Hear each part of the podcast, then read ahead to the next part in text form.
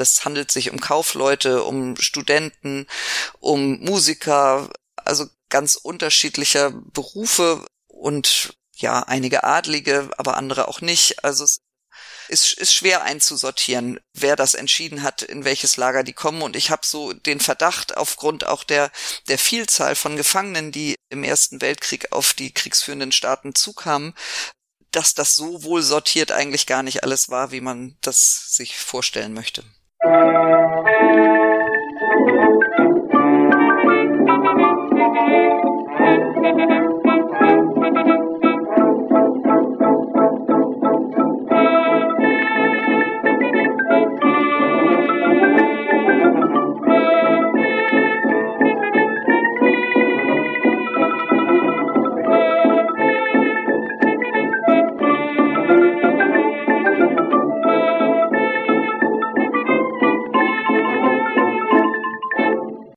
dieser Folge von Geschichte Europas erzählt Hilke Langhammer vom Bohmer Museum in Celle von einem kuriosen Detail der Geschichte des Ersten Weltkriegs. Im Zeller Schloss wurde nämlich deutschlandweit damals das einzige Lager für Kriegsgefangene höherer Lebensstellung eingerichtet. Was es bedeutete, von höherer Lebensstellung zu sein und wie sich eine solche Gefangenschaft ausgestaltete, hört ihr jetzt in dieser Episode. Wie üblich findet ihr in den Show Notes nicht nur einen Link zum Bohrmann Museum, sondern auch thematisch verknüpfte Folgen, Kontakt und Unterstützungsmöglichkeiten. Der Podcast Geschichte Europas ist Mitglied von Geschichtspodcasts.de und Wissenschaftspodcasts.de und erscheint auf Spotify und als RSS-Feed. Kommentare, Feedback, Bewertungen und Fragen sind immer willkommen. Und jetzt geht's auch schon los. Frau Langhammer stellt sich selbst vor und erzählt dann, wie unter anderem ermäßige Prinzen im Zeller Schloss eingesperrt wurden. Ich wünsche euch viel Spaß und neue Erkenntnisse beim Zuhören. Ja, mein Name ist Hilke Langhammer. Ich bin wissenschaftliche Mitarbeiterin im Bohmann Museum in Celle und dort Kuratorin für Stadtgeschichte. Ich habe mich mit dem Thema befasst eigentlich schon ab 2000 2012, als wir begonnen haben, unsere Dauerausstellungen neu zu gestalten und es eben auch um eine, eine kurze Übersicht, sage ich mal, zur Stadtgeschichte gehen sollte. Und ich suchte einfach nach einem passenden Objekt zum Thema Erster Weltkrieg, was jetzt auch wirklich einen konkreten Zellebezug gehabt hätte. Und stieß dabei auf ein Fotoalbum, was wir im Bestand haben, das ein unbekannter polnisch sprechender Gefangener, also Angehöriger der ähm, zaristischen Armee in Zelle angelegt hat und das wir auf vor ein paar Jahren mal in, über eine Auktion gekauft haben. Und das Zeller Schloss war immer in den Unterlagen bezeichnet, auch in den früheren Forschungen als Offiziersgefangenenlager. Mich irritierte aber, dass die Gefangenen alle Zivilkleidung trugen oder überwiegend Zivilkleidung trugen. Und dachte, dem möchte ich mich mal ein bisschen mehr auf die Spur begeben und fand dann heraus, dass oder oder stolperte eigentlich über ein Foto eines Gefangenen, der eine sehr ungewöhnliche Uniform anhatte und der aber mit dem Namen Armstrong betitelt war dieser ersten Person versuchte ich mich dann zunächst einmal auf die Spur zu geben, immer noch der Ansicht, dass es sich eben um ein Offiziersgefangenenlager handelt.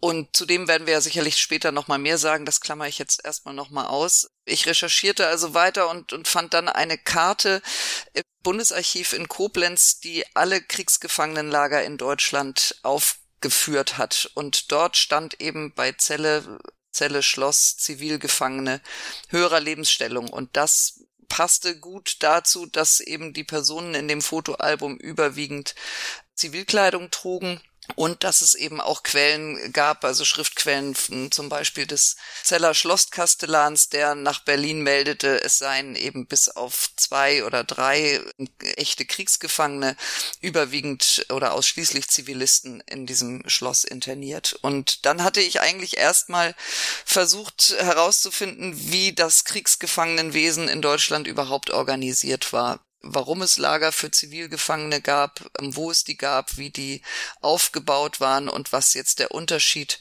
äh, zu dem Lager für Zivilgefangene höherer Lebensstellung ist.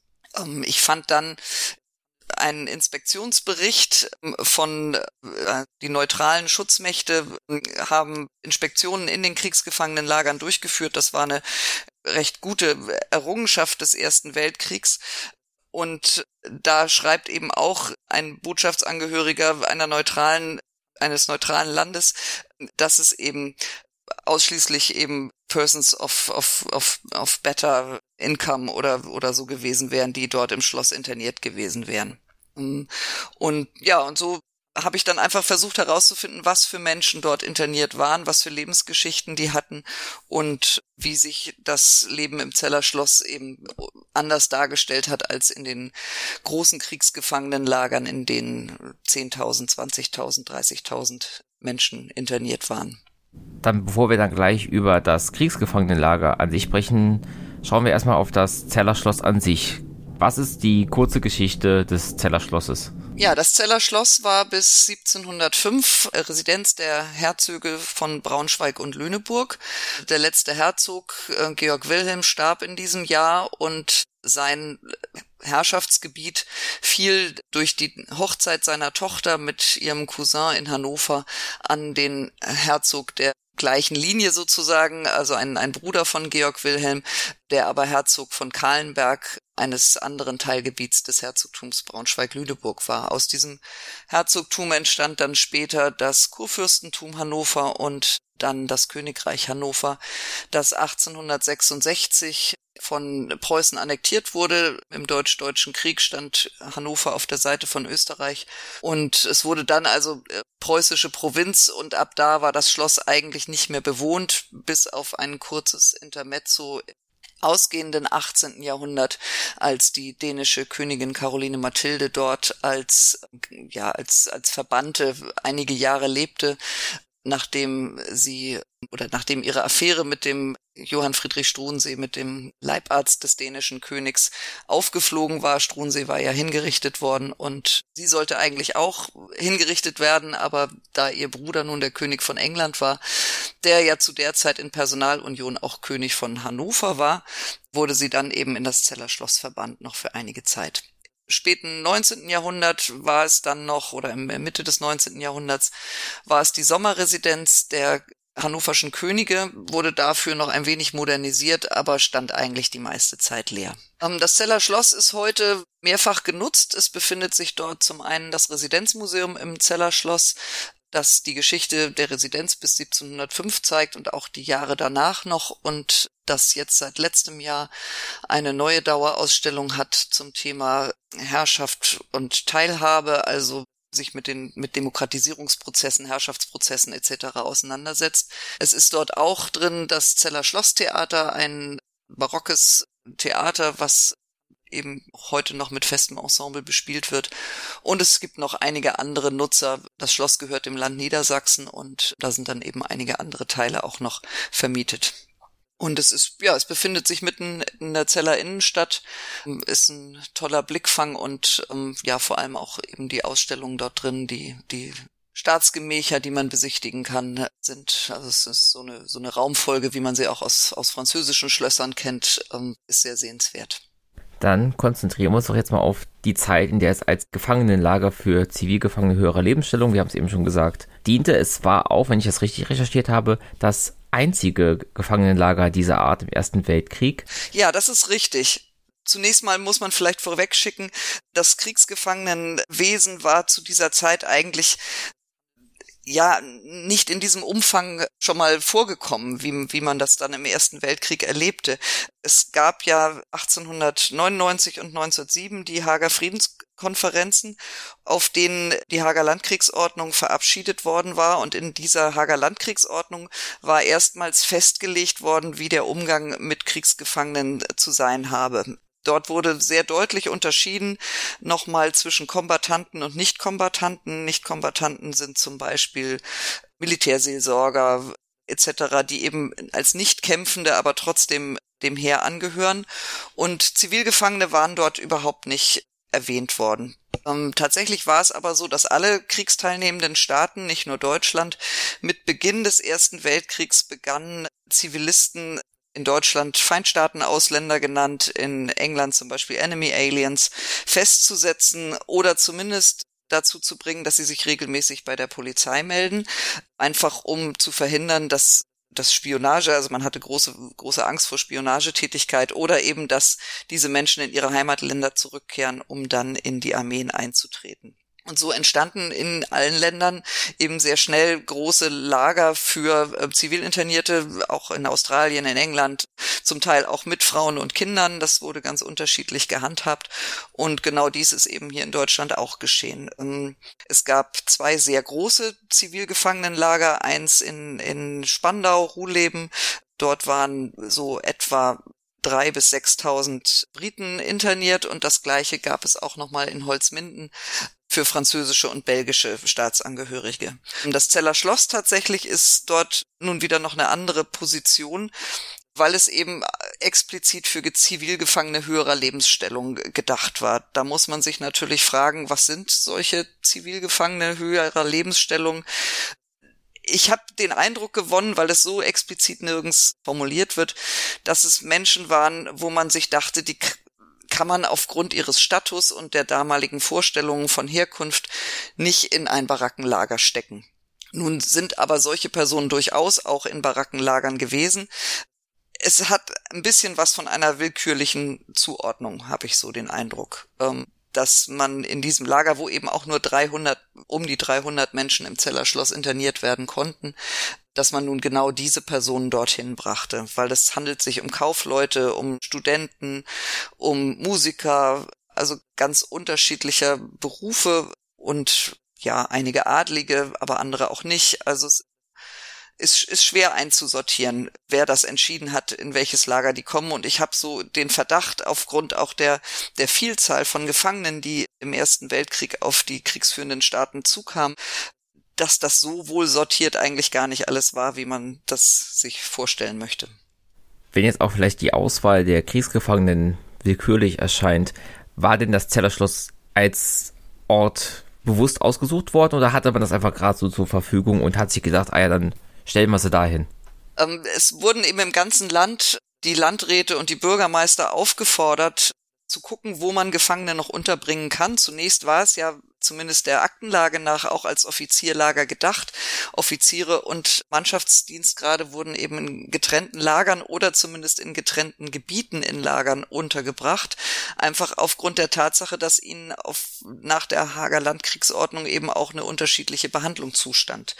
Mannschaftsdienstgrade konnten zu Arbeitsdiensten herangezogen werden. Offiziere durften das nicht. So suchte man eben verschiedene Unterbringungsmöglichkeiten und Bürgermeister und Landrat von Celle meldeten eben, dass sie keine Fabrikgebäude oder größere Anwesen oder so zur Verfügung hätten. Es gäbe eben nur dieses Schloss. Und das Schloss stand eben unter der Aufsicht des Hofmarschallamtes in Berlin, weil es eben ja eigentlich eben Kaiser Wilhelm gehörte. Und es wurde dann zunächst vom Hofmarschallamt auch abgelehnt, dass dieses Schloss dafür genutzt wird. Aber es kam dann aus dem Hauptquartier doch noch die Meldung, dass Wilhelm II. Äh, persönlich gesagt hatte, man dürfe es dafür nutzen. Und daraufhin wurde es dann eben mit den ersten 200 Menschen belegt. Und es meldete dann eben auch schon die Zellische Zeitung zu diesem Zeitpunkt, dass sich eben eine große Anzahl Schaulustiger an der Schlossbrücke versammelt hätte, um jetzt zuzusehen, wie also dort die Gefangenen einziehen, und man doch sehr enttäuscht gewesen wäre, dass man keine glitzernden Uniformen gesehen hätte. Das belegt eben, dass auch von Anfang an bereits dort eben keine Offiziere interniert wurden. Wie sah denn der Alltag in diesem Kriegsgefangenenlager aus, insbesondere mit Blick darauf, dass es, wie Sie ja gesagt haben, eine sehr heterogene Gruppe an Gefangenen dort war?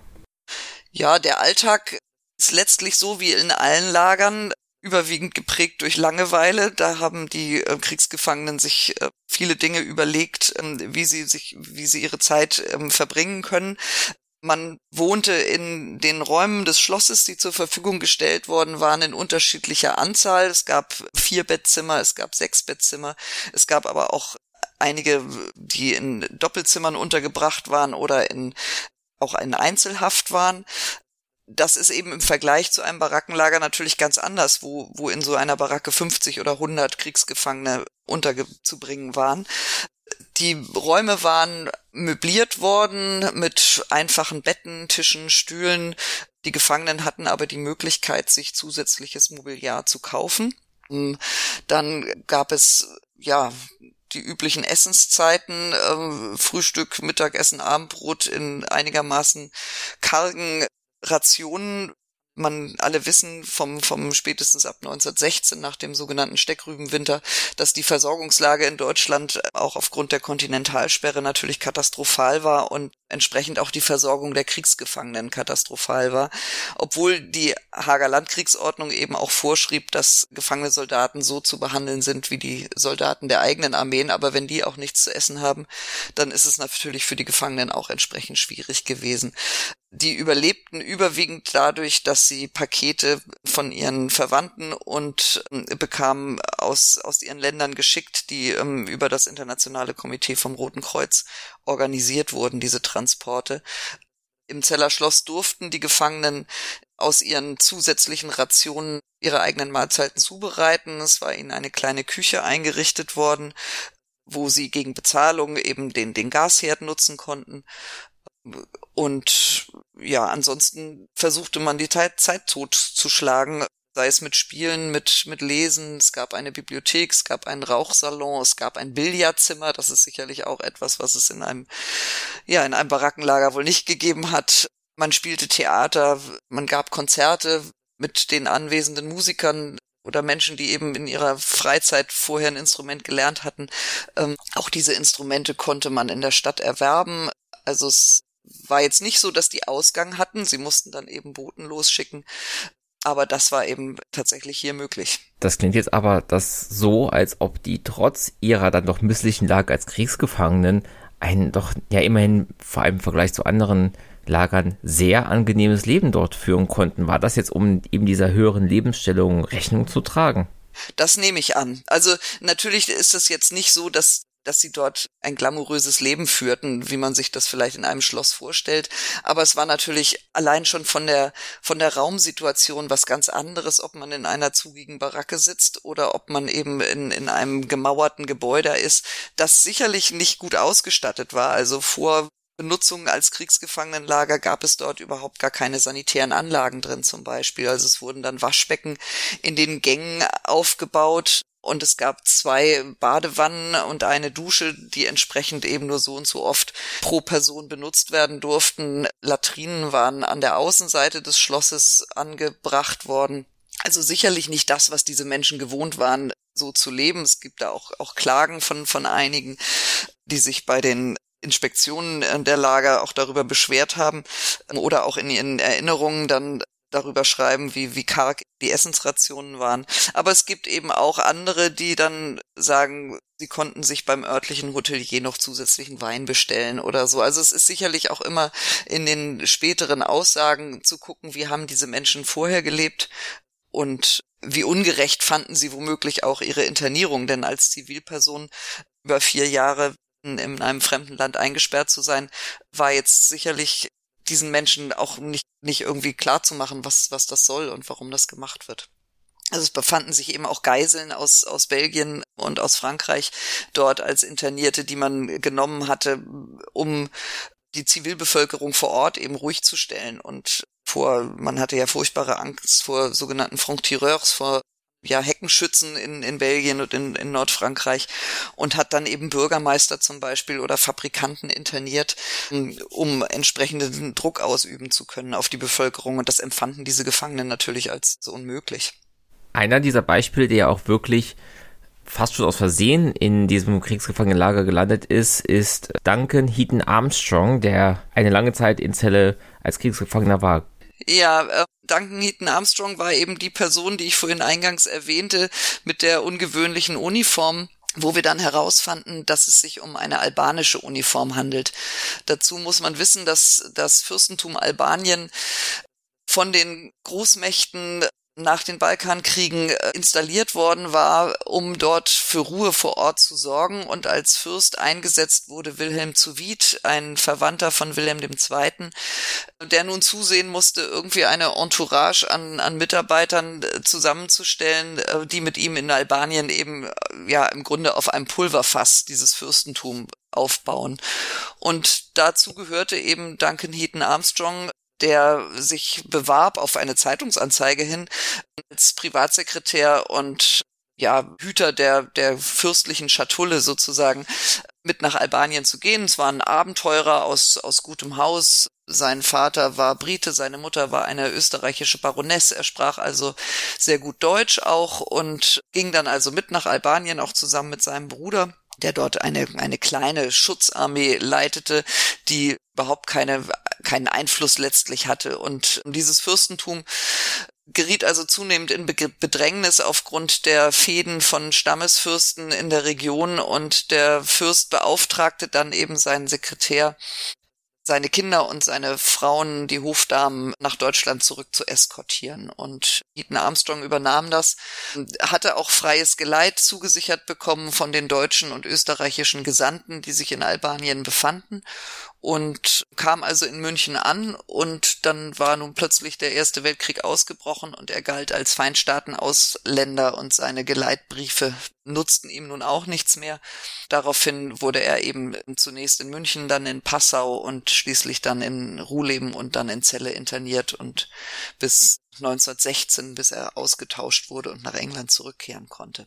Und bei ihm ist auch ganz klar, dadurch, dass er eben aus britischem Adel stammt, dass er diese Wurzeln hat in Österreich-Ungarn, dass er diese hohe Stellung halt in Albanien als Diplomat hatte, das zeichnete ihn schon als höheren Zivilgefangenen aus.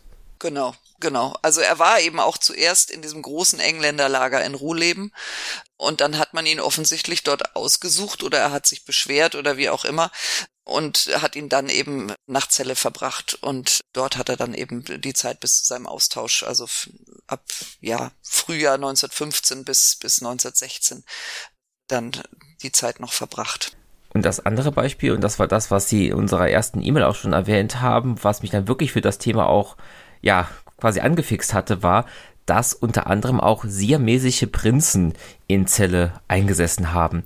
Wie kommt es dazu, dass aus dass Prinzen aus Südostasien auf einmal in Zelle als Kriegsgefangene sitzen. Ja, das ist wirklich eine ungewöhnliche Geschichte. Diese Prinzen waren Studenten beziehungsweise Schüler in Deutschland. Das Königreich Siam war zunächst neutral geblieben bei Kriegsausbruch. Ähm, die studierten an verschiedenen Universitäten in Deutschland überwiegend Ingenieurwissenschaften. Ähm, natürlich mit dem Hintergrund, um, um später in Siam eben ja, Eisenbahnbau, Brückenbau, Straßenbau etc. voranzubringen. Und 1917 dann trat Siam auf Seiten der Entente in den Ersten Weltkrieg ein. Das hatte sicherlich seine Ursachen auch darin, dass der König von Siam zunehmend ja auf die internationalen Schauplätze drängte. Und nun zeichnete sich 1917 ja auch in etwa schon ab, wo dieser Erste Weltkrieg hinführen möchte. Und so sind dann auch ja Truppen aus Siam nach Frankreich geschickt worden, also nicht direkt an die Front, aber so in den in den in den hinteren Bereichen. Ja, und somit wurden eben auch diese diese Studierenden zu Feindstaaten-Ausländern und dann eben auch nach Celle gebracht. Waren zunächst auch in Holzminden in dem, in dem Lager, was eigentlich für Franzosen und, und Belgier übrigens überwiegend als Zivilgefangene ausgerichtet war und kamen dann aber eben für die spätere Zeit noch nach Celle. Wissen wir, wie viele das waren, wie sie hießen und wie ihre Verbindung zum siamesischen Königshaus genau war? Also waren das jetzt Prinz im Sinne von eng in der Thronfolge oder Prinz im Sinne von im weiteren Rahmen mit dem Königshaus verwandt? Ja, also es sind, sind acht junge Männer, ich würde mal sagen, so Siams Elite. Hm, also wirklich jetzt nicht direkt die, die königliche Familie, aber im weiteren Umfeld. Also man würde hier vielleicht Hochadel dazu sagen. Wir kennen die Namen. Es ist tatsächlich eben auch so, dass alle Kriegsgefangenen kartiert wurden und erfasst wurden. Und das Internationale Komitee vom Roten Kreuz hatte sich ab 2014, also 100 Jahre nach Kriegsbeginn, die große Aufgabe gemacht, die diese Karten, diese Karteikarten alle zu digitalisieren. Das ist also heute möglich, zumindest für die Gefangenen der westlichen kriegsteilnehmenden Staaten, Personen zu recherchieren, in welchen Lagern sie waren, von wann bis wann sie in diesen Lagern waren, wann sie entlassen wurden und so weiter. Also da hat die deutsche Bürokratie sehr sorgfältig gearbeitet und ähm, das immer ans Rote Kreuz gemeldet, was man eben brauchte, um auch Pakete zustellen zu können. Wenn, wenn jetzt Verwandte was schicken wollten, also Feldpost gab es natürlich, Kriegsgefangenenpost gab es auch, aber die war natürlich zum Teil auch lange unterwegs und es konnte dann eben auch über diesen Weg herausgefunden werden, wo diese Gefangenen untergebracht waren. Ich hatte zunächst von den Gefangenen nur Fotos und keine Namen, weil mir was mir auch dann schon sehr komisch vorkam, weil sie sind eben Südostasiaten, das sieht man sofort. Sie sind alle perfekt gekleidet auf diesen Fotos, tragen Krawatten, weiße Hemden, Anzüge, Uhrketten, sind aber eindeutig im Zeller Schloss fotografiert. Und es war wirklich so ein, so ein Zufall, den man gar nicht anders erklären kann, dass ich eine Anfrage von einem Forscher aus ähm, Jakarta bekam, der gerade arbeitete an einer Darstellung über Siam im Ersten Weltkrieg und der eben in seinen Akten darauf gestoßen war, dass diese Prinzen in Zelle interniert waren. Und nun hatte er also die Namen und die Geschichte dieser Gefangenen und ich hatte die Fotos dazu. Er hatte nämlich keine. Und das war also eine, eine, eine ganz, ja, irre Geschichte, dass das gleichzeitig aufeinander zukam sozusagen. Die, ich kann Ihnen zu einer Person ein bisschen mehr erzählen. Sharan Bunak war 1895 in Paris geboren worden und studierte in Celle zu dieser Zeit Eisenbahnbau. In, in, Karlsruhe studierte er Eisenbahnbau und wurde dann festgenommen zusammen mit seinem drei Jahre älteren Bruder und einem weiteren Studenten der Kameralistik, der in Heidelberg studierte. Und sie kamen dann eben erstmal nach Holzminden, wo etwa 7000 Zivilgefangene untergebracht waren. Und Bedingungen dort in Holzminden waren wirklich ähm, katastrophal. Man wohnte mit 90 weiteren Gefangenen in, in diesen Baracken zwar mit, mit Läusen, mit, mit Ungeziefer natürlich zu kämpfen. Es war kalt, es war keine Versorgung da und sie erhielten dort eben auch keine Pakete zunächst einmal und daraufhin erkrankte eben einer dieser, dieser Studierenden und wurden die, sie wurden daraufhin dann nach Celle verlegt, wo sie auch noch auf ihre fünf weiteren Landsleute trafen, die sich schon ab August in Celle befunden hatten. Ähm, und sie führten dann aber in Celle tatsächlich ein recht komfortables Leben, denn die äh, Dänemark hatte als neutrales Land ähm, quasi die, ja, war als Schutzmacht eingetreten für, für Siam und übernahm die siamesischen Interessen in Deutschland und Österreich und versorgte die beiden oder die, die acht Studierenden dann mit umfangreichen Lebensmittelpaketen und Geldsendungen so dass sie sich also zusätzliche Lebensmittel kaufen konnten, dass sie auch kochen konnten für andere Mitgefangene, das ist auch überliefert und genau, dass sie also also einer der Gefangenen schrieb dann 1917 auch in einem Brief, we feel quite happy. In fact, we could not have been sent to a better place. Celle is one of the best officers camps. Ja, man, also es gibt noch ein paar ganz interessante Personen. Es war zum Beispiel der Bürgermeister von Brüssel auch in, in Celle interniert, Adolf Max, der sich der die Stadt Brüssel kampflos übergeben hatte, ähm, weil man gesehen hatte, was, was in, in Lüttich zum Beispiel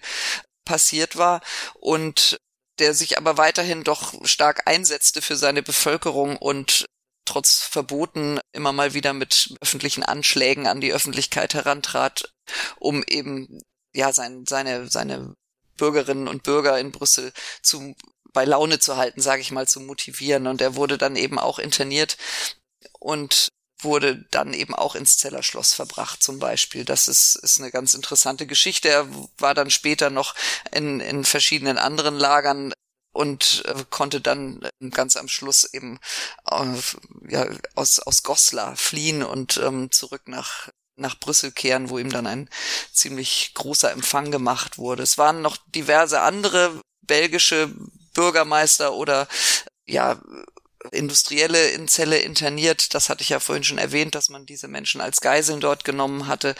Zum Beispiel äh, Graf Lippens war hier interniert und noch mehrere seiner, seiner Verwandten, also auch durchaus belgische Oberschicht.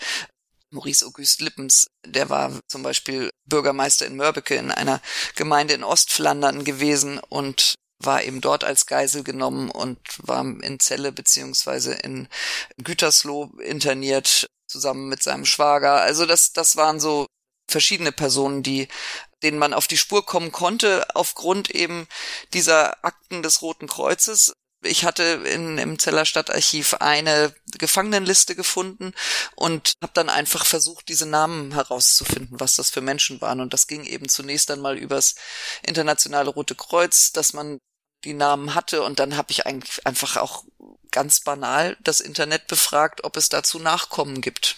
Bei Namen, die mir so auffällig erschienen, dass ich dachte, da gibt's vielleicht tatsächlich Menschen, die ich finden kann. die verwandt mit diesen, diesen Personen sind und die mir Auskunft geben können. Dann, auch wenn Sie es jetzt schon während der Aufnahme mehrmals erwähnt haben, nochmal zur abschließenden Einordnung. Wo steht das Kriegsgefangenenlager im Zeller Schloss als Steinchen im Mosaik der Gesamtgeschichte der Gefangenschaft im Ersten Weltkrieg? Insgesamt sind die Zivilgefangenen recht wenig beachtet worden bisher. Also zumindest zu dem Zeitpunkt ab 2014, als ich anfing, daran zu arbeiten. Das hat sich dann in, in den Jahren zum 100-jährigen Jahrestag des, des Ersten Weltkrieges ein bisschen verändert. Da ist, ist noch einiges Neues erschienen. Aber zu dem Zeitpunkt, als ich anfang, gab es eigentlich zwei, drei Standardwerke zum Thema Kriegsgefangenenwesen und die Zivilgefangenen fielen immer so ein bisschen hinten runter. Und äh, das fand ich eigentlich einen sehr wichtigen Aspekt, dass sowohl hier als auch eben in allen anderen kriegsteilnehmenden Staaten völlig völkerrechtswidrig Zivilpersonen interniert wurden für die gesamte Dauer des Krieges, ganze Familien, manchmal meistens nur Männer, aber oft eben auch Frauen und Kinder dazu. Ähm, und dass das überhaupt keinen, ja, keinen Widerhall hatte. Es zeigt natürlich grundsätzlich, wie fragil auch dieses System, was die Hager Landkriegsordnung aufgestellt hat, war. Man kann schon sagen, dass im Ersten Weltkrieg weitestgehend äh, oder sagen wir mal weitgehend ähm, die Hager Landkriegsordnung beachtet wurde. Natürlich gab es auch dort Übergriffe, natürlich gab es auch auch ja Massaker an, an Zivilbevölkerung, aber es war ja noch gar nicht so lange her, dass die Staaten diese Hager Landkriegsordnung ratifiziert hatten. Es war aber zum einen die Masse der Gefangenen auf militärischer Seite als auch natürlich die Masse der Zivilinternierten überhaupt nicht im Blick der Menschen gewesen 1907, als diese Landkriegsordnung verabschiedet wurde.